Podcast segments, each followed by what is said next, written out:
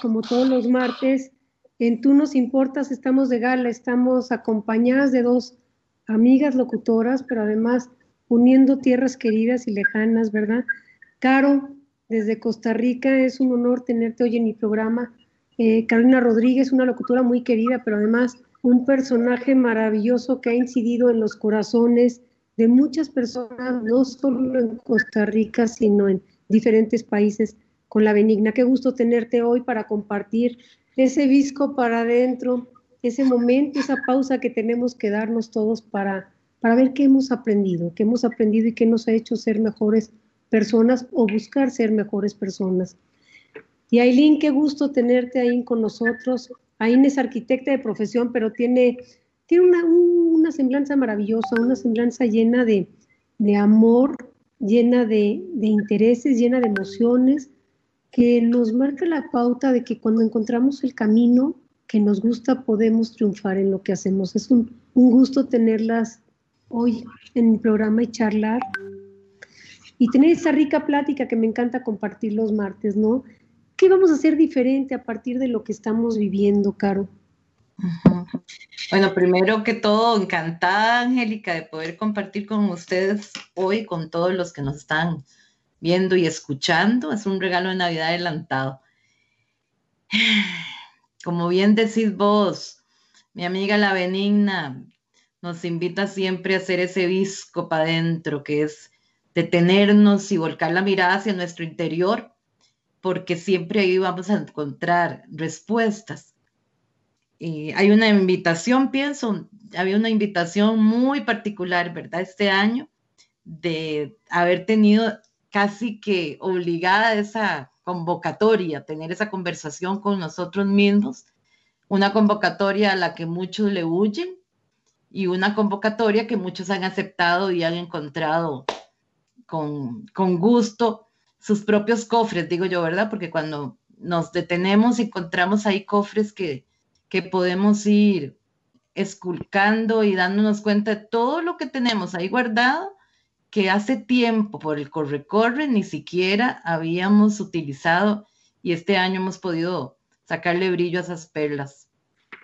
Sí, y esas perlas se convierten justamente en esos talentos que, tenemos bien guardaditos en el cofre y a lo mejor por años, como bien apuntas, y esta pausa nos ha permitido sacarlos, abrir ese cofre, sacarlos y trabajar en nosotros mismos, ¿no? Trabajar en aquello que veíamos no obligado a hacer, tolerancia, en la resiliencia, en la empatía, pues íbamos en una dinámica, ¿no? Caminando todos los días y de repente esta pausa obligada, pues nos dice hay que ver hacia adentro qué estamos viviendo.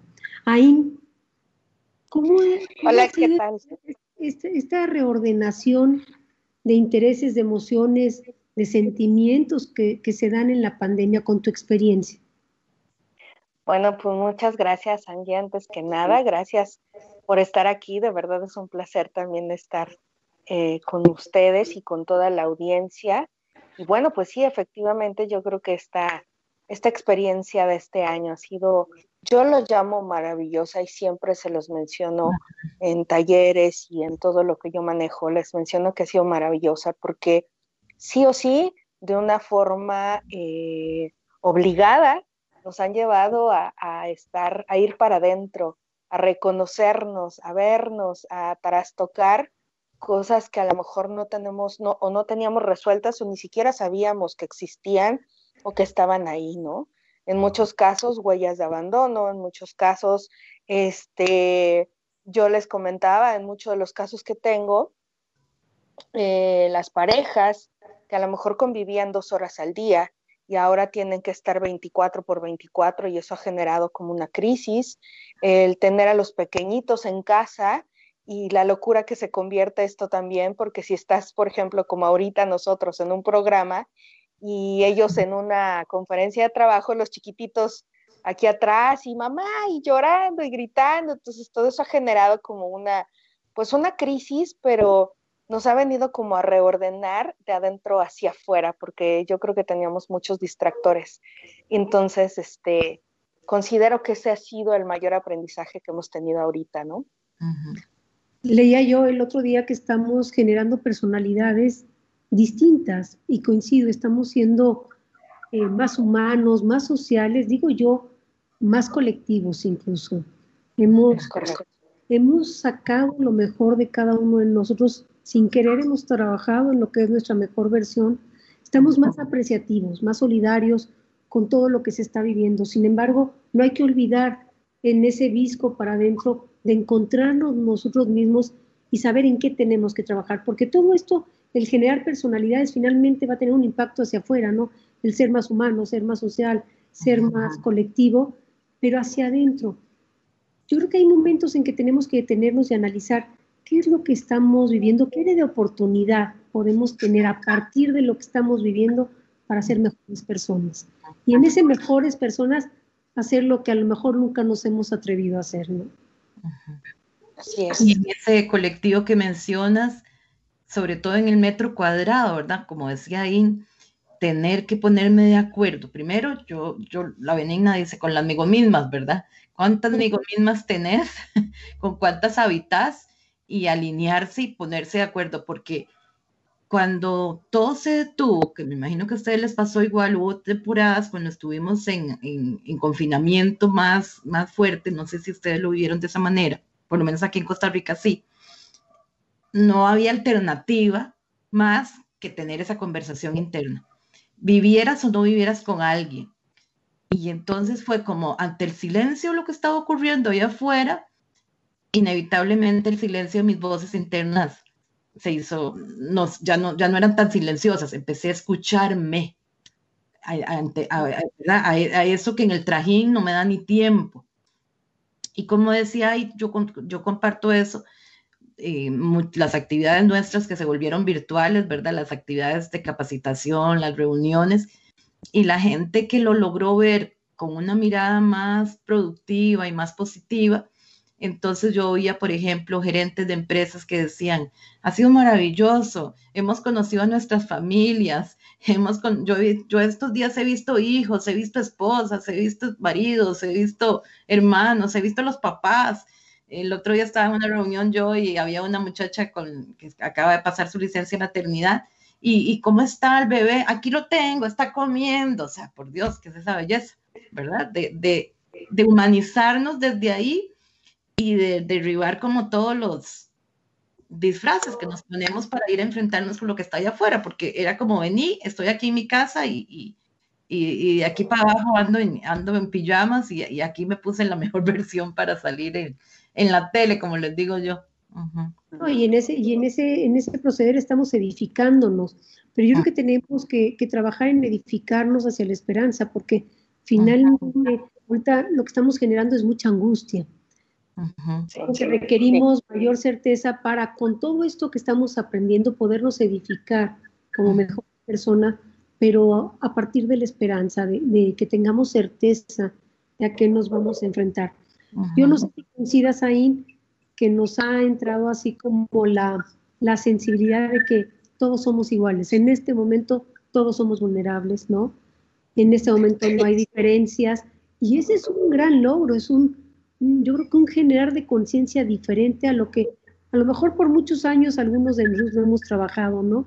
Cuando estamos en los temas de equidad, de igualdad, pero ahorita no importa ni la clase social ni el país, nada, todos somos iguales y a partir de eso estamos siendo resilientes a fuerzas. Totalmente, y fíjate que esto que comentas, eh, muy al inicio, este, después de que ya pudimos salir un poquito del confinamiento, fui con la chica que me arregla el cabello y me decía una frase que, que, que es real y me decía, es que no sabíamos que éramos felices con lo que teníamos, ¿no? Y le digo, pues es que eh, puedes seguir eligiendo ser feliz. Obviamente las circunstancias ya cambiaron y yo creo que tanto los latinos como principalmente los mexicanos somos mucho de apegos, de la familia, este, de todas las celebraciones, que si el cumpleaños de la abuelita, que si el cumpleaños del primo, que si todo el tiempo es, es, las reuniones, ¿no? Y esto, esto que dice Sanji, pues sí es real, porque al final todo eso se cortó. ¿No? Desde ir a ver a los papás, pues ya no puedes ir a ver a los papás, este, de, de, ¿sabes qué? Este, pues ya el 15 de septiembre que celebramos aquí en México, pues ya no hay celebración y, y así muchas cosas fueron sucediendo y que bueno, pues eso fue a la gente eh, pues cayéndole de peso, ¿no? Porque decían, bueno, es que siempre somos como del apapacho, de, del estar con la, la gente.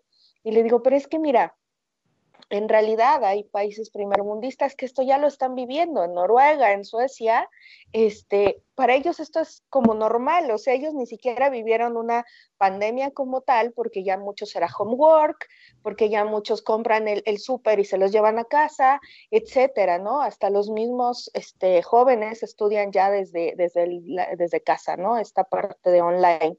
Entonces, este, en realidad pues vino a romper muchas cosas, sí o sí, eso genera una crisis porque, vuelvo a repetir, tenemos muchos apegos. Entonces, eh, pero yo, yo siempre les digo, transforma ese pensamiento negativo en uno positivo y date cuenta que ahora podemos escuchar los arbolitos, los, pajaritos, ahora podemos, este, tenemos esta fortuna de voltear al cielo y decir, wow, ya tienes el tiempo de voltear a hacer eso, de, de ver tantas maravillas que antes a lo mejor por e, este, este día a día tan, tan loco que tenías, no te dabas esa oportunidad, pero pues sí, sí ha generado muchas crisis en muchas personas y justo por lo que comento, por los apegos, ¿no?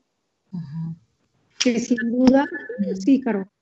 No, que también cuando en esa mirada hacia nuestro interior, si podemos ponerle un foco, como te decía, más positivo, o hacerme la pregunta, eso que yo estoy viendo y encontrando, qué tanto me gusta o no, y tener en este año, porque creo que para muchas personas así lo ha sido, la oportunidad de decir, hay cosas que no me gustan y estoy teniendo un chance para poder cambiarlas, para poder modificarlas, incluso hasta en los vínculos, aunque no nos hayamos podido ver face to face, nos podemos ni podamos haber dado un abrazo, puedo haber entrado en conciencia, cómo andan mis relaciones.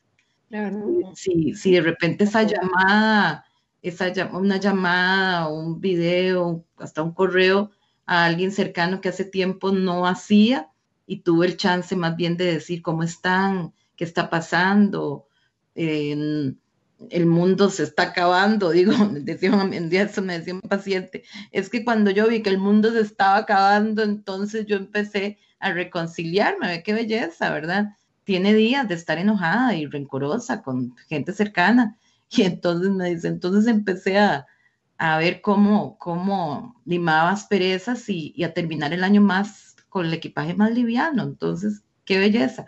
El otro día también coincidía con otra amiga que, que decía este año también se ha incrementado la espiritualidad de muchas personas porque mm, en ese sosiego eh, recurrías, ¿verdad? Entonces, por ejemplo, eh, no sé allá, pero aquí, por ejemplo, las misas virtuales, las misas, las meditaciones, las reuniones, no, y no necesariamente eh, apegadas a algún credo religioso, pero sí a cultivar esa otra parte de silenciémonos, veamos lo positivo y a, surgieron miles de, opciones, hasta apreciar el arte, que nos llevaran a, canalizar esa energía que andaba por ahí de una forma más positiva, ¿verdad? Que había muchos recursos para poder hacerlo que tal vez antes no los habíamos tenido a la mano.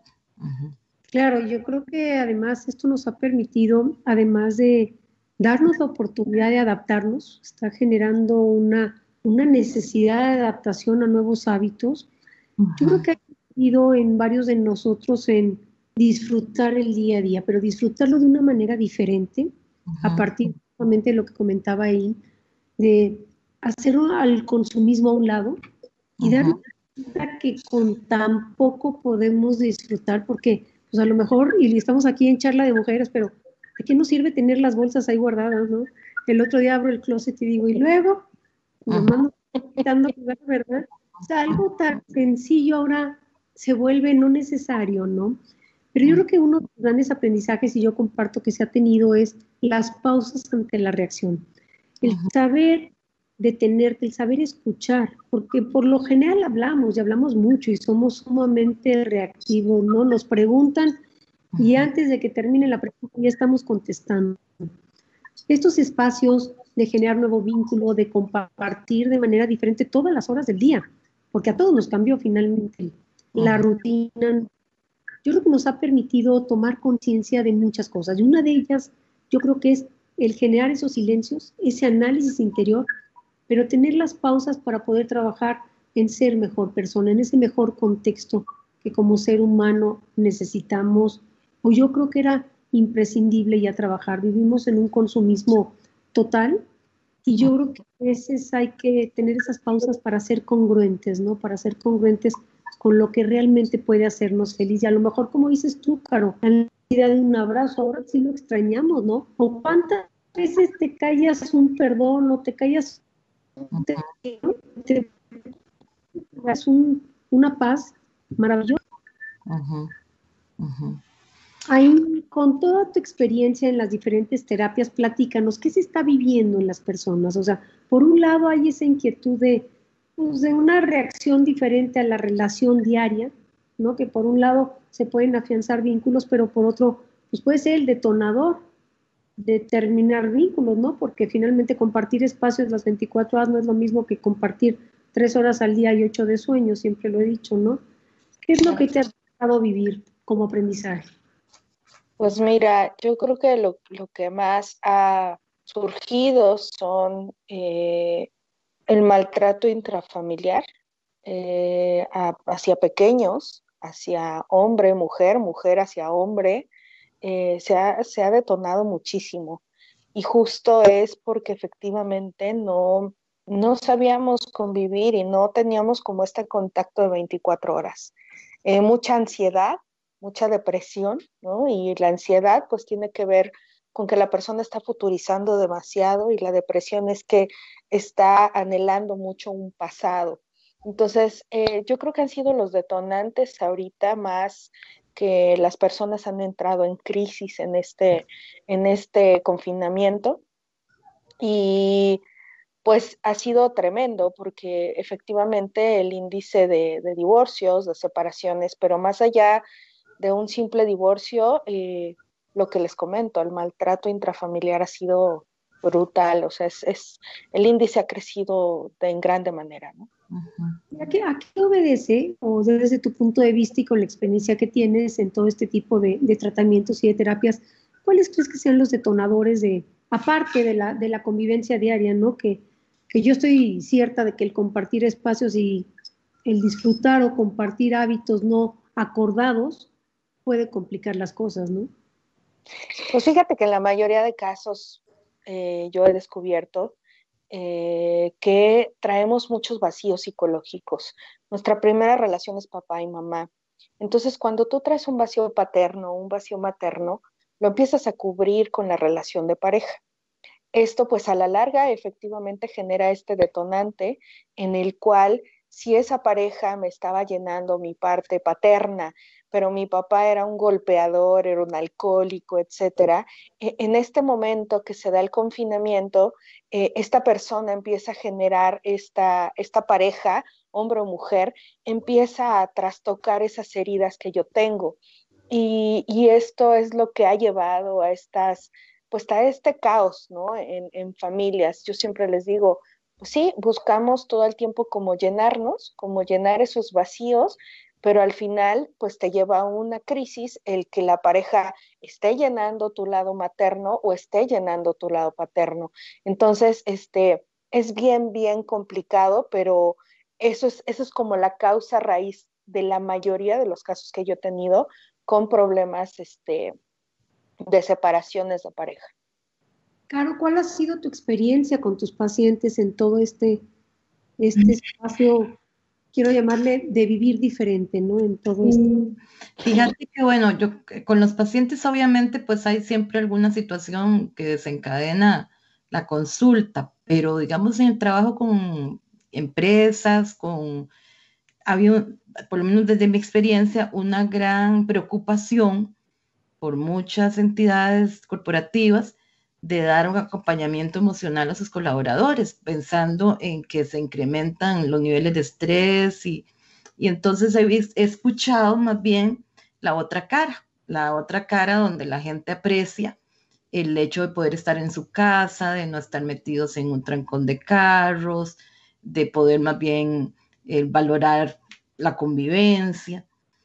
Y algo que, que, hemos hablado mucho, que va muy asociado incluso con esta parte de la violencia, es que de lo importante que es la forma en la que vos elegís ver lo que está pasando allá afuera, que obviamente tiene que ver con tu historia de vida. Yo valoro y justifico todo lo que está pasando allá afuera desde la experiencia personal que cada uno de nosotros tiene, pero que ha cobrado fuerte relevancia en un año como este donde la adversidad está allá afuera tocándonos tan bruscamente. Si yo me paro frente a la vida y vuelvo a ver para afuera por mi historia y vuelvo a ver y entiendo que lo que está pasando es una oportunidad que me permite crecer, no es que no me van a pasar adversidades, pero lo puedo ver como con otra intención, inmediatamente se oxigena el cerebro. Incluso si me doy esa pausa de respirar, ¿verdad? Oxigeno el cerebro y yo estoy liberando serotonina. Y la serotonina me permite a mí encontrarle, como decimos aquí nosotros en Costa Rica, la comba al palo, como bueno, ir viendo, ir acomodándome, ir, ir, ir, como decías vos, hasta descubriendo talentos y ver, ver lo recursiva que yo soy, ¿verdad? Caso contrario, cuando volvemos a ver para afuera, y como decía In, y yo lo que veo es una tragedia, una amenaza, aunque no lo sea, aunque realmente no sea una cuestión real que me esté ocurriendo de manera directa, con solo que yo lo sienta de esa manera, eh, mi cuerpo se prepara y ando aquí, ¿verdad? Por eso la violencia, porque yo ando asustado, ando tenso, ando preocupado, mis niveles de cortisol aumentan un montón y eso hace que entonces me ponga mucho más violento, ando a la defensiva, eh, huyo por la derecha, ¿verdad? Porque las separaciones, porque ante los altos niveles de cortisol, ante la imposibilidad de resolver una situación, yo huyo, y dicen las, dicen las estadísticas que huyen más los masculinos, yo siempre les digo es porque además las femeninas tenemos la capacidad de poder hablar y los masculinos no, entonces es una situación complicada, pero que está ocurriendo, digamos, neurológicamente hablando, como para entender, esto la alivia mucho cuando, cuando hablamos de esto en estas reuniones o en la consulta, alivia mucho entender que efectivamente algo está pasando internamente a nivel fisiológico, ¿verdad? A nivel neurológico. Cuando yo lo entiendo, puedo también entender que tengo rutas, rutas para bajar ese nivel de cortisol. Los patrones de sueño entonces se alteran, porque imagínate el cortisol haciendo fiesta en el sistema nervioso, el simpático, el parasimpático. Como no tenemos que movernos tanto, entonces se alteran los patrones de sueño, ya no llego tan cansado a la noche a la cama, a veces hay gente que duerme un montón y amanece muy cansado al día siguiente, o gente que pasó en vela toda la noche por la preocupación o su depresión. Se alteran los sistemas digestivos, algunos entonces nos hemos vuelto más cachetones porque necesitamos comer por la ansiedad, o, o se me quitó el apetito y más bien he perdido peso. Entonces, todo eso, eso ¿verdad? Somos sistémicos, ¿verdad? Este estuche es un, está lleno de sistemas y todo lo que está pasando ahí también creo que esa es como la, como la lectura más clara que yo he tenido en estos tiempos, digamos, y darme cuenta, porque ese estrés y ese cortisol siempre lo ahí en la carrera, pero he tenido la oportunidad de decir, ok, algo me está pasando. Incluso decir que raro, no estoy durmiendo bien. Y antes ni cuenta me daba, de repente ni dormía bien, pero no me daba chance ni hacerme esa pregunta, ni darme cuenta. No, yo coincido contigo. Yo creo que hay quienes hemos vivido en ese darnos cuenta la gran oportunidad de cambio, ¿no? De decir, quiero hacer cosas diferentes. Eh, ya me han escuchado decir en algún otro programa que con la juventud que hemos acumulado, ¿verdad? Esa, esa juventud que tenemos acumulada nos hace estar conscientes que probablemente ya vivimos la mitad de nuestra vida, ¿no? Y en esa mitad de nuestra vida muchas de las decisiones que hemos tomado a lo mejor no dependieron de uno, o hubo alguna emoción o algún sentimiento involucrado que no nos hizo razonar o pensar adecuadamente las decisiones, pero finalmente las tomamos. Yo creo que la gran oportunidad que tenemos el día de hoy es pensar cómo queremos vivir hacia adelante, qué es lo que, lo que va a ser importante, porque esto nos está dando una oportunidad de valorar las cosas desde diferentes ópticas, ¿no? Entonces yo creo que esa es la gran oportunidad que nos puede estar dejando esta pandemia. Y si hablamos de las cartas a Santa Claus, yo creo que a trabajar en nosotros mismos. No sé tú qué opinas, Ain. Totalmente. Yo creo que esta carta Santa Claus tiene, yo creo que una prioridad y, sería la salud, ¿no? Que ahora se ha convertido en algo tan importante y relevante para mucha gente y que no sabíamos lo importante que era eso, ¿no? Hasta que, bien, bien dice el dicho, no sabes lo que tienes hasta que lo pierdes y entonces efectivamente yo creo que algo en, en la carta Santa Claus pues es principalmente la palabra salud. Yo creo que va a aparecer en las cartitas, ¿no? O sea, yo pienso que va a ser como la prioridad. Claro, todo pierde valor cuando no hay salud ante el contexto que estamos viviendo, ¿no? Y en las ramas que tú manejas, platícanos qué alternativas eh, pudieran encontrar personas de la audiencia que quisieran acercarse a ti, porque es muy importante y súper interesante lo que haces. A mí me gustaría como escucharte para conocer más de lo que haces ahí. Pues mira, una de, la de las ramas que más ocupo, pues es evidentemente la parte de la psicoterapia, pero aunado a esto, eh, una de las técnicas principales y ahorita que he ocupado más es la biodescodificación y justo es para toda esta parte de la enfermedad que les digo, mira, nuestro cerebro es una maravilla porque lo que tú crees, lo creas. Y aparte el cerebro es atemporal. El cerebro no sabe esta emoción que a lo mejor tú traes una huella de abandono que ahorita en tu, ante tu divorcio, por ejemplo, la estás vivenciando, pero el cerebro no sabe si esto pasó hace 20 años o te acaba de pasar ahorita. O sea, el, cerebro lo está vivenciando como emoción y te está trasladando a ese momento. Entonces, em, trabajo mucho con eso. Esta parte de, tenemos eh, cada semana, ahorita ya se ha cortado cada semana, eh, tenemos apoyo de varios psicólogos, entre ellos alemanes, franceses, que eh, hacemos un Zoom justo para ir viendo cómo ir sobrellevando eh, ciertos casos, porque pues sí, aunque teníamos algunos problemas o situaciones que era como la parte regular, pues ahorita se han incrementado otras cosas, como yo mencionaba, la ansiedad, la depresión, etcétera. Y yo lo que, lo que siempre les recomiendo desde, desde esta parte de la biodescodificación es trabajar a profundidad qué está sucediendo. He tenido muchos casos de personas que, que, han referido que tienen COVID y cuando yo les empiezo a hablar de qué es esta enfermedad y empezamos a trastocar eh, cuáles son las cosas que hay detrás de este padecimiento. Le dije, porque puede ser que a lo mejor en una familia a dos les dio y a los otros tres integrantes no les dio. Y le digo, ¿y te has preguntado por qué sucede eso? Le dije, justo porque a lo mejor, si estamos hablando que tú traes eh, problemas respiratorios, que tus pulmones están colapsando, eso habla de tristeza, cada, cada órgano tiene una emoción. Entonces, vámonos a trabajar las tristezas, esas tristezas que no has resuelto. Entonces es lo que, lo que más yo me he enfocado a trabajar con las personas. Eh, a veces sí, por ejemplo, que traen este, eh, estos problemas de, de, repente porque mucha gente ha perdido su trabajo, que eso también ha sido muy, muy caótico para mucha gente.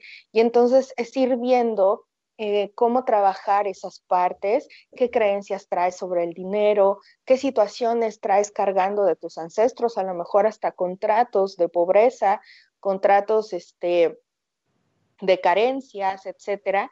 Y entonces, este, más que nada, en este tiempo yo he trabajado mucho con eso, son las herramientas que yo ocupo para estar, eh, pues, llevando a las personas en este proceso complicado de confinamiento para ellas, que, que empiezan a, a, generarse muchas, muchas historias y muchas situaciones, y que ellas mismas, por medio de la respiración, por medio de muchos ejercicios que, que vamos ocupando, este, que yo les digo, la meditación es maravillosa porque lo que te ayuda muchísimo, si hagas un minuto de meditación, le digo, no quiero que seas este, eh, un gurú de la meditación y que te pases ocho días meditando, ¿no? O sea, es un, con un minuto que tú le dediques a la meditación, ¿qué va a hacer?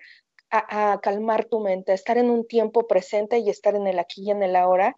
Dije que por lo regular no estamos acostumbrados.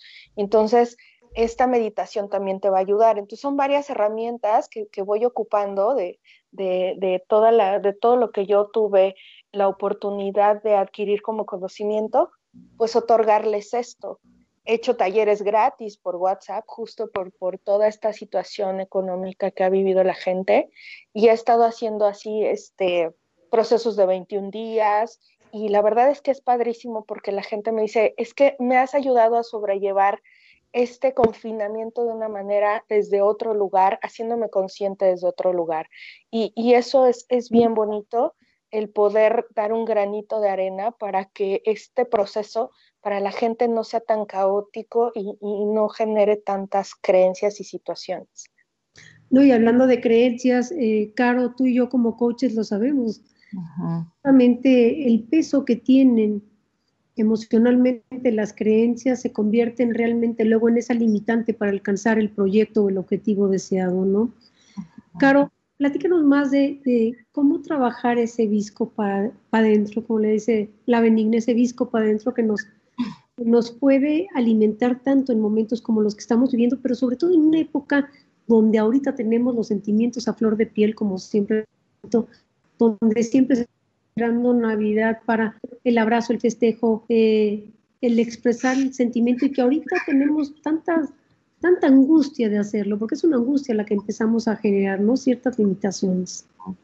Yo, yo diría como, bueno, como los psicólogos decimos, vamos a hacer un proceso de introspección. Como eso es una cuestión tan complicada, entonces por eso es que la benigna dice que vamos a hacer el bisco para adentro, que es un ejercicio diario, ¿sabes? Eh, Angélica, ¿verdad? Es, es todos los días, todos los días yo me reviso. Me reviso en ese ejercicio diario para ver incluso qué tan coherente estoy siendo yo. ¿Qué es eso que yo estoy sintiendo? Empezando por ahí, ¿cómo me siento hoy? ¿Cómo me siento? Y entendiendo que hay una correlación inmediata entre lo que yo siento, entre lo que yo pienso y entre lo que termino haciendo. Validar cómo me siento ponerle nombre a esa emoción. Y a veces no es tan fácil ponerle nombre. Por eso cuando yo me detengo, respiro profundo y me hago la pregunta, ¿y cómo me siento? La única forma que tengo para poder saberlo, el cuerpo me la dice. Y a veces no, no la puedo, no le puedo poner palabras, pero yo sé, y, y utilizamos frases coloquiales, ¿verdad? Y uno dice, tengo el gorila encaramado en la espalda, aquí decimos me cayó como una patada en el hígado, eh, se me hicieron mariposas en el estómago, me está brincando el corazón, se me pararon los pelos de punta, siento un escalofrío por el cuerpo. Entonces es conocerme, ¿verdad? Conocerme.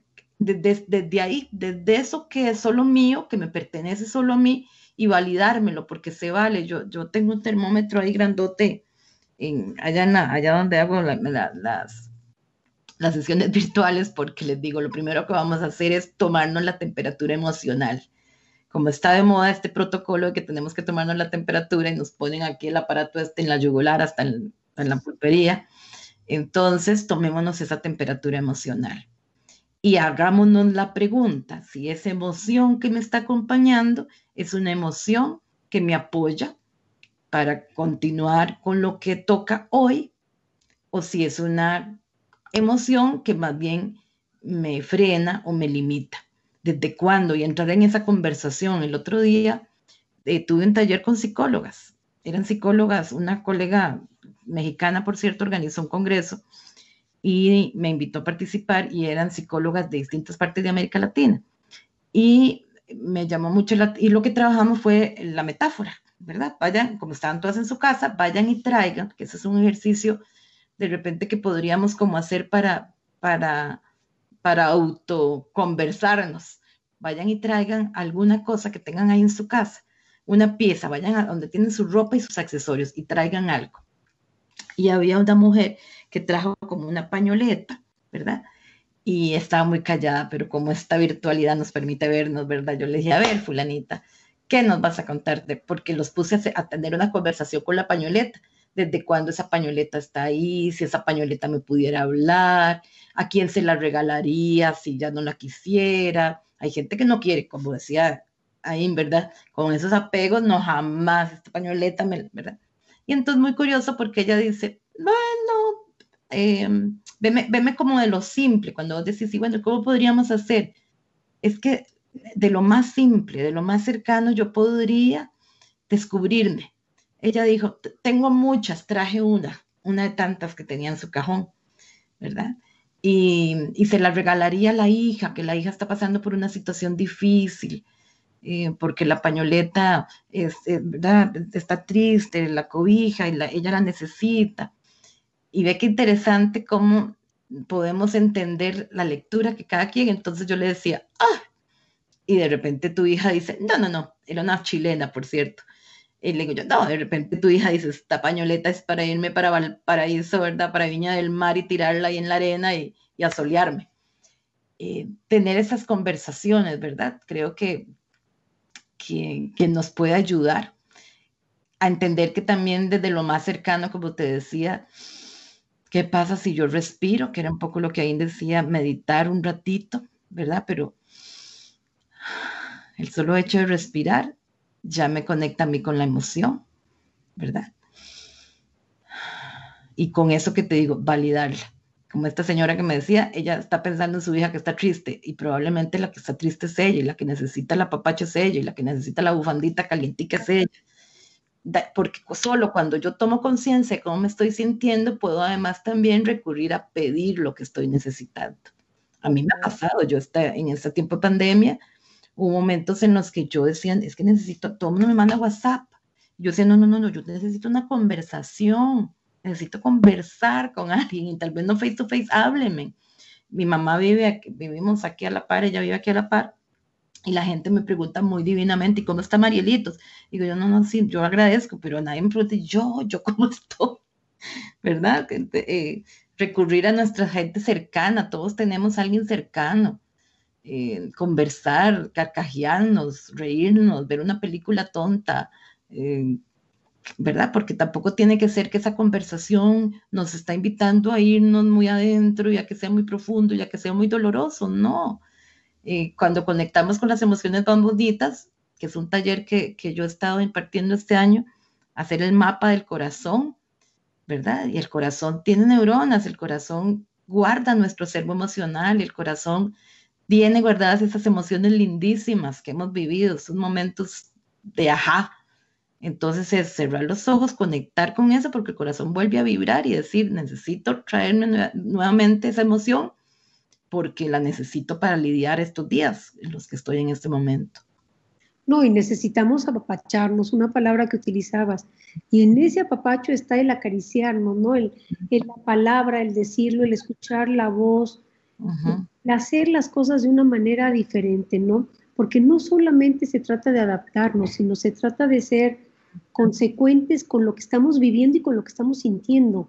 Dejar de ser tan rígidos con uno mismo, decir, bueno, si esto pasa, ¿qué pasa? Si esto siento, que lo sienta. Y si quiero decir, hay que decirlo, ¿no? Yo creo que en este estás diciendo de consentirnos. Exacto. En este momento, yo creo que tenemos la gran oportunidad al estar tan vulnerables, ¿no? Y al darnos cuenta que todos somos igualmente vulnerables, de hacer lo que queremos hacer, pero de sentirlo y de vivirlo, porque muchas veces por años nos hemos reprimido de muchas cosas, ¿no? de expresar un te quiero, de decirlo, de sentirlo, de vivirlo, ¿no? Entonces, si no lo hacemos ahorita, ¿cuándo? Si no lo dices ahorita, ¿cuándo? Si agarran y checamos la lista de contactos que tienes, probablemente haya contactos con los que no has hablado cuatro o cinco años atrás, ¿no? Y qué padre poder escuchar la voz, porque estamos tan acostumbrados ya a con un emoji decirnos todo, ¿verdad? Pero buscando el diccionario de emojis, porque todavía no encuentro. Ya no sé si lo correctamente o no. Pero el decir te quiero, pues lo expresas de manera diferente, ¿no? Al hijo, a la hermana, al sobrino, ¿no?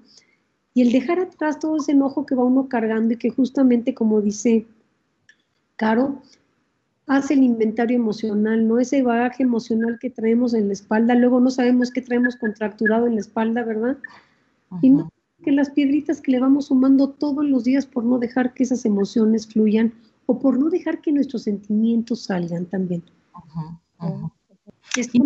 Y, particularmente nosotras las mujeres, que somos tan cuidadoras, ¿verdad? Que hasta por patrones sociales, el otro día yo caí en cuenta, estaba acompañando una situación particular a unas personas y yo estaba muy preocupada por la cuidadora de, este enfermo y, fui, a, fui, visitarle un momentito a su casa y le insistía mucho y, y cómo está usted y, y cuídese, ¿verdad?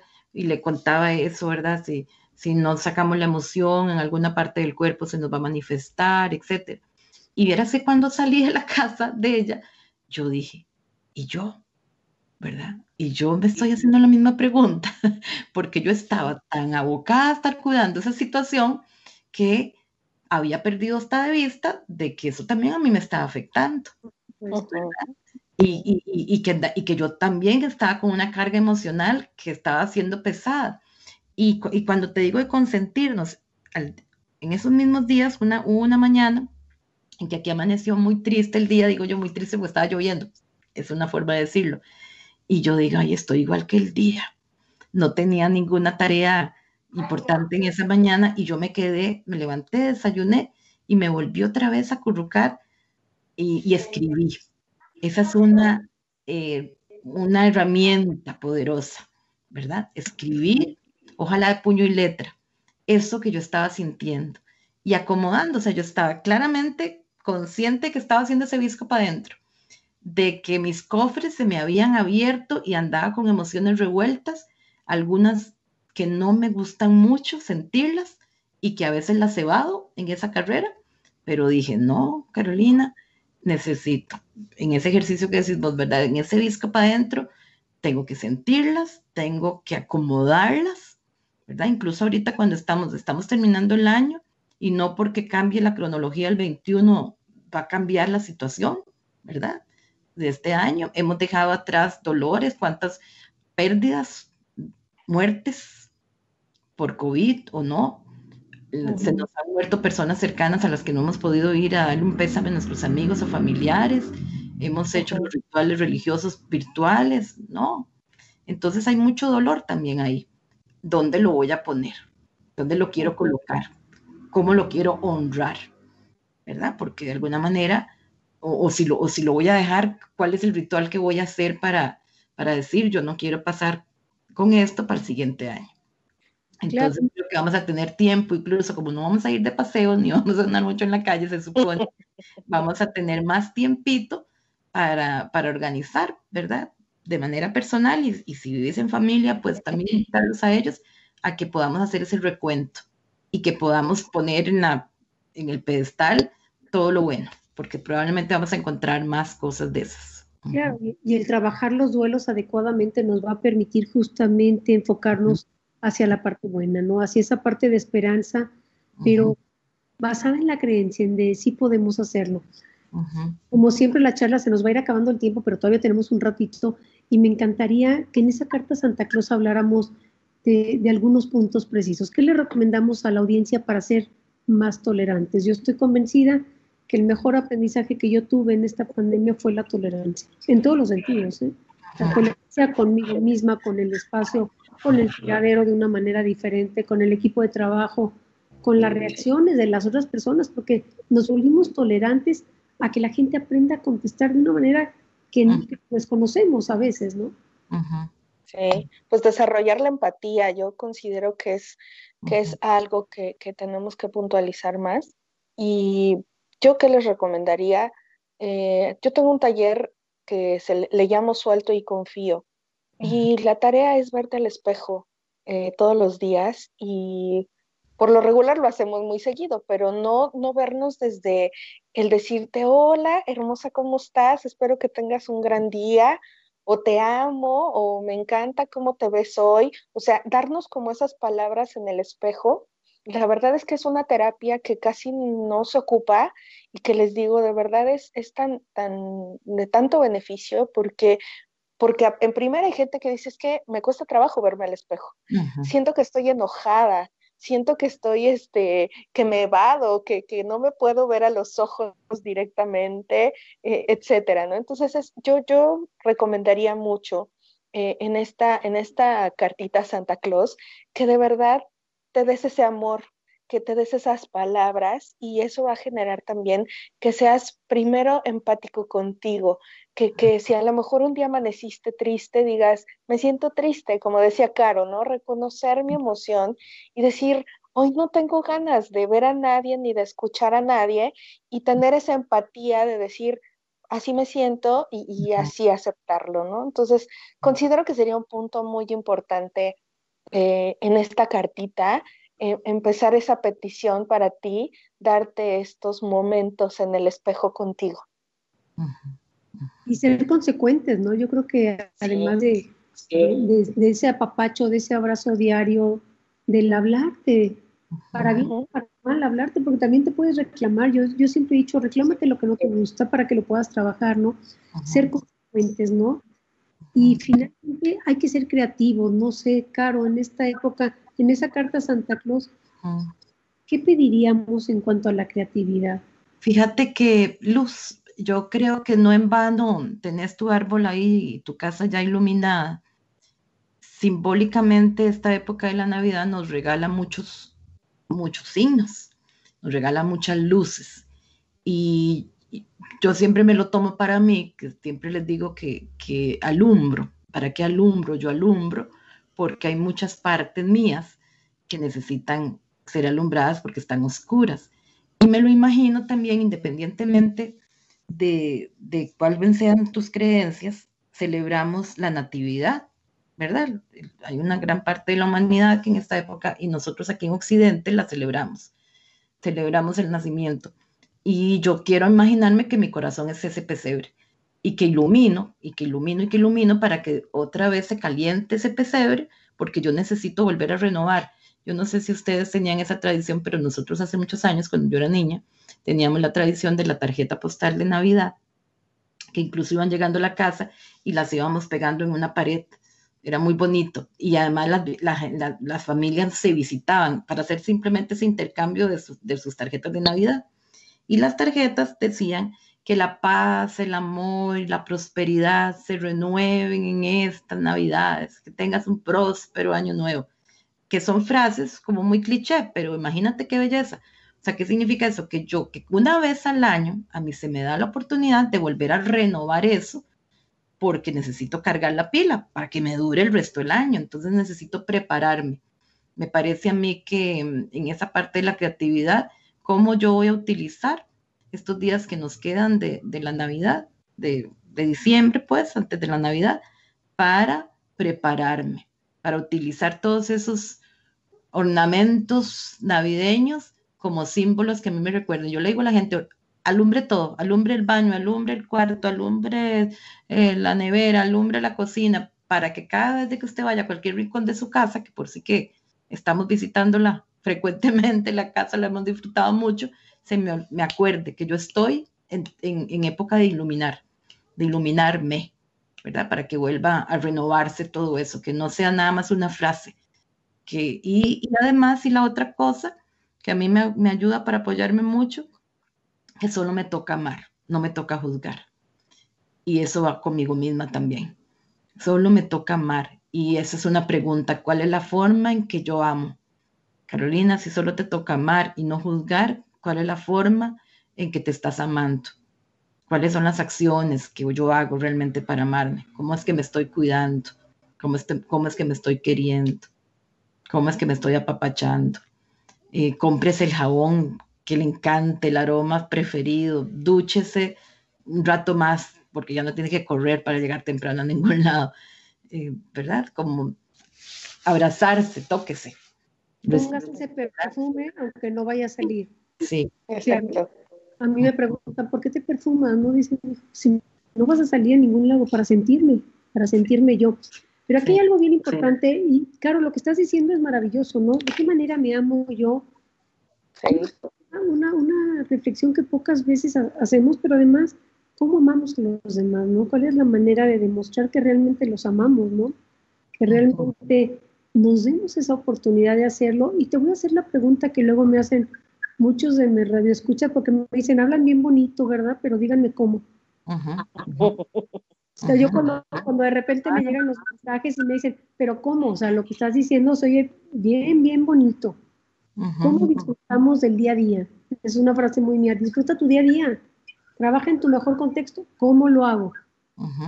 En esa pregunta que tú nos estás compartiendo ahora de cuál es la forma en la que te amas, ¿cómo podríamos decirle a nuestra audiencia cómo lo haga? Que no, o sea, no, no, no, tenemos la receta mágica. Es muy fácil, o sea, las tres manejamos emociones, decir, háganlo.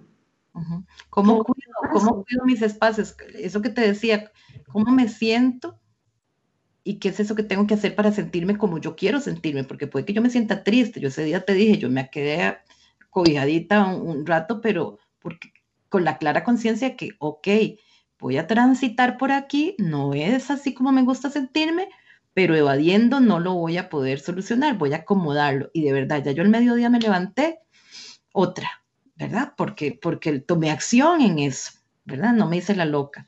Y cuidar espacios, por ejemplo, un lugar sagrado, el dormitorio es un lugar sagrado.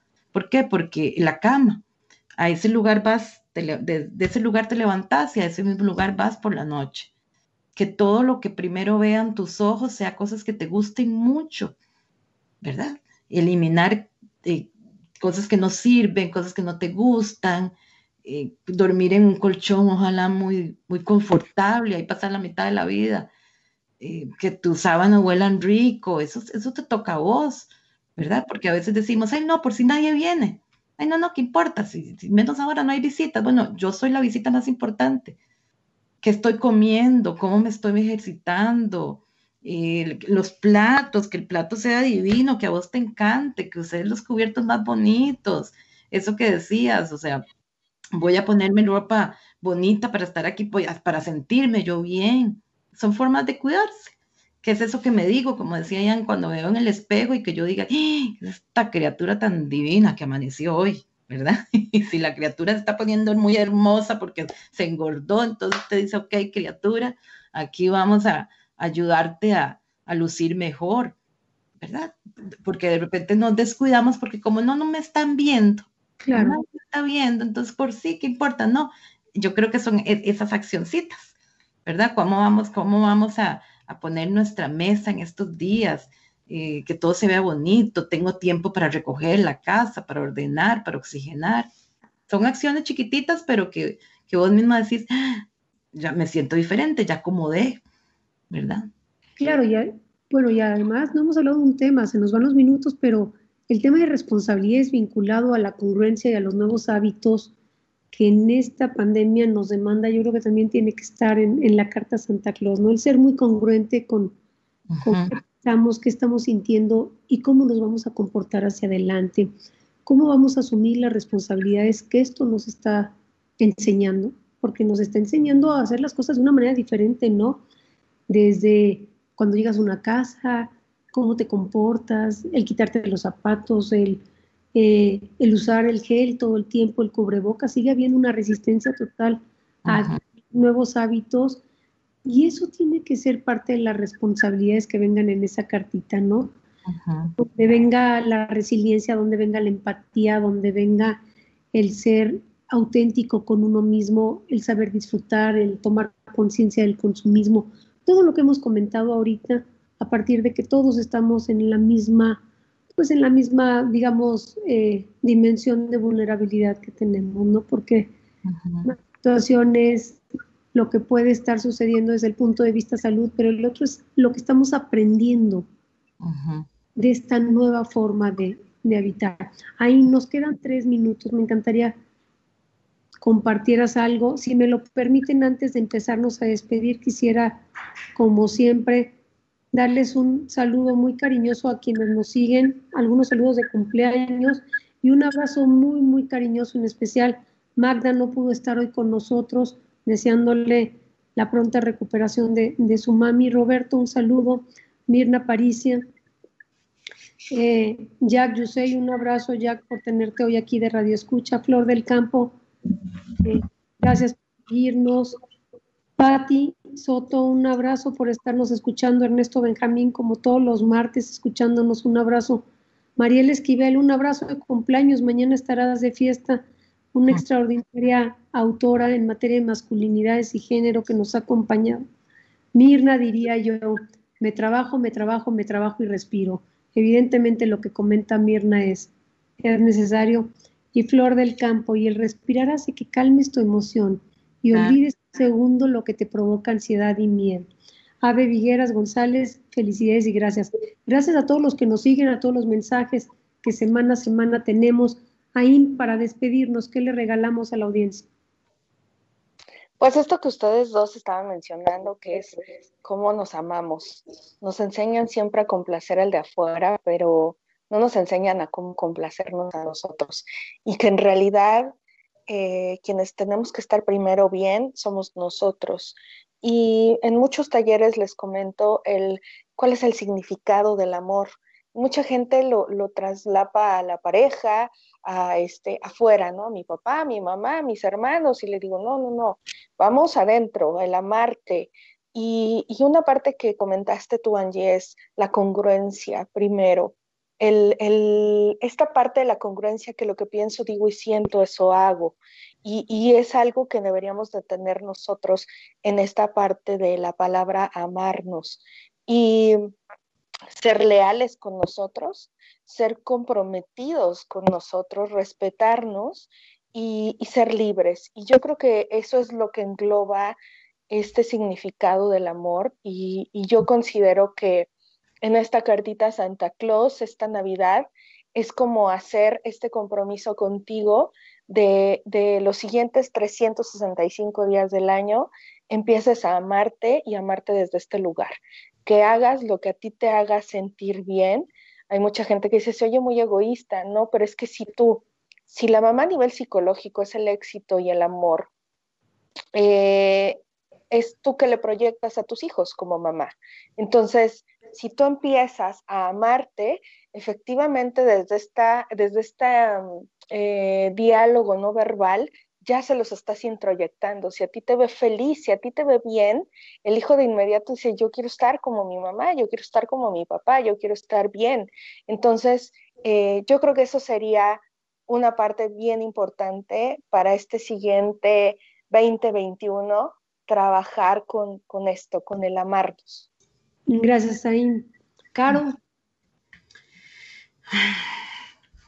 Yo suspiro y, termino con una acción importante que tomé que te estaba contando hace un rato de, no solamente conectarnos con el corazón, sino hacerle caso, ¿verdad? Porque en este, en este amarnos, obviamente vamos a encontrar con, esas, con esa parte linda, el corazón. El corazón es nuestra intuición, ¿verdad? Es esa, esa sabiduría que no viene necesariamente de un análisis tan racional, que a veces entramos ahí, pero que nos da tanto miedo lo que nos está diciendo, porque nos desafía tanto a fluir, a, a, romper nuestros propios linderos, nuestros propios límites, que nos da mucho susto. Entonces le decimos, sí, sí, está bien.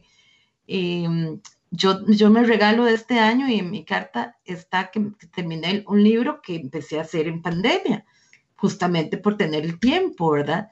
Que se llama así, hacerle caso al corazón. Después les, les estaré contando más de eso, pero, pero que para mí es como la evidencia de que cuando hacemos caso al corazón a veces hacemos una locura, pero qué proceso de amor finalmente no lo es, ¿verdad? Que no nos, que no nos quedemos tan aprisionados en nuestra propia jaula, que podamos fluir y que mientras tengamos vida, mientras tengamos salud, mientras tengamos vida, es porque todavía tenemos que cumplir nuestro propósito.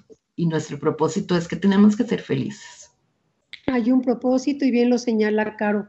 Para mí ha sido un gusto tenerlas ahí, Caro. Nos quedan horas de plática en siguientes programas. Y finalmente mi carta dice que yo voy a dejarme consentir porque me he preocupado muchos años por dar, por consentir, por querer, por amar, y ahora quiero permitirme hacerlo. Yo creo que eso es maravilloso, también darte chance de, sentir diferente, ¿no? Gracias por haberme acompañado en Tú nos importas a toda nuestra audiencia. Gracias y nos vemos el siguiente martes. Gracias. Gracias.